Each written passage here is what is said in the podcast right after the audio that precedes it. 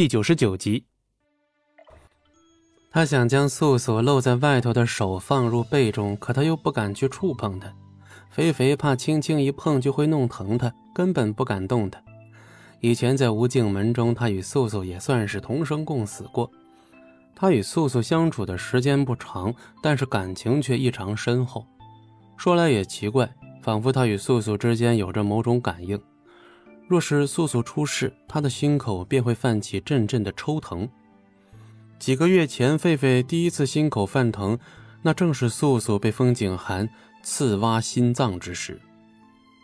素素昏迷时，肥肥也是有些难受，而且他们之间似乎有着一种羁绊，很快就熟络起来。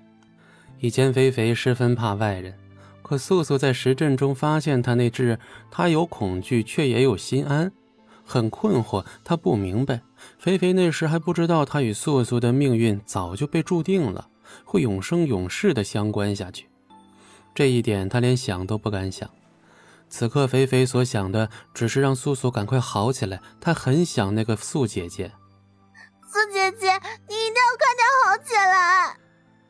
没人注意到，当肥肥愈发靠近素素时，眼角下。忽隐忽现的出现一个花朵印记，只是一瞬，转瞬即逝。渐渐的，天气逐步变暖，大地褪去那一片纯色，万物开始新的生命。那日晨曦，温和的阳光射入整个小山，温暖又柔情。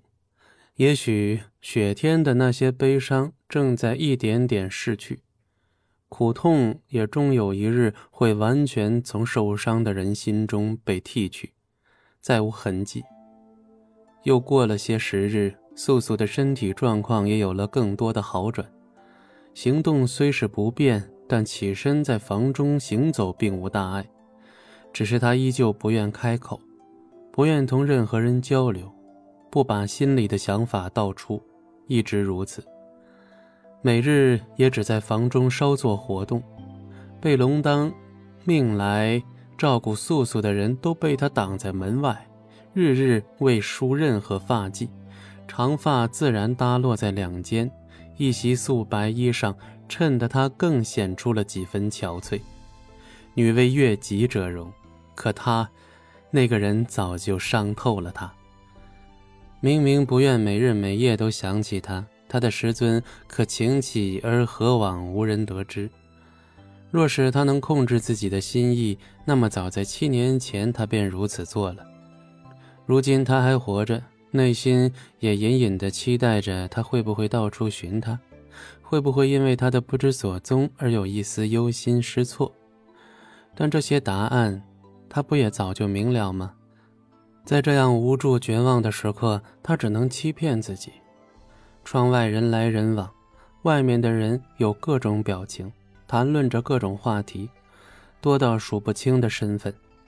他在妖族，这里好热闹，大家日常嬉闹，互相关心，好像一个家。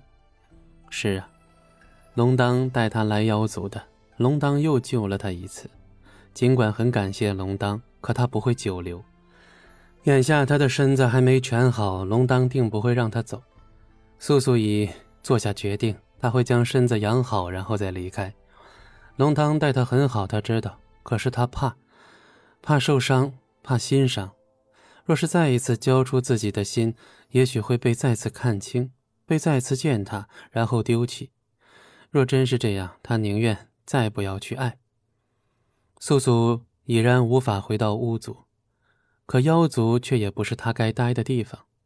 思索间，素素缓缓一步至铜镜前，镜中的她不施粉黛，看上去再平常不过。她的手有些颤抖，轻轻摇晃着扶上自己眼角处。是啊，那里才是她该待的地方。半巫半妖，不应该待在巫族，亦无法被妖族庇护。素素啊，素素，你怎么会把自己弄到这番田地？素素对着镜子自言自语，她从不觉得自己可怜，只是可笑，仅此而已。又是一如往常的生活，每日在房中活动，累了便躺下休息。只是这副身躯却因这样的生活愈发消瘦。愁至心坎儿怎会不是这副模样啊？太阳西下，渐渐转至深夜。素素躺在床上，却总觉得少了些什么，有些不安心。环视房中几圈，并未缺少任何物品。这好像是他第一次仔细观察这个房间。这里是龙当的房间，十分简单，除了一些必须的桌椅，也就只是些书架。书架上摆满了书籍。素素面上不禁掠过了一丝奇特的表情。书，他实在是不能将龙当跟书联系在一起。那样风流不羁的一个人，房间里竟然堆满了书。本集播讲完毕，感谢您的收听，我们精彩继续。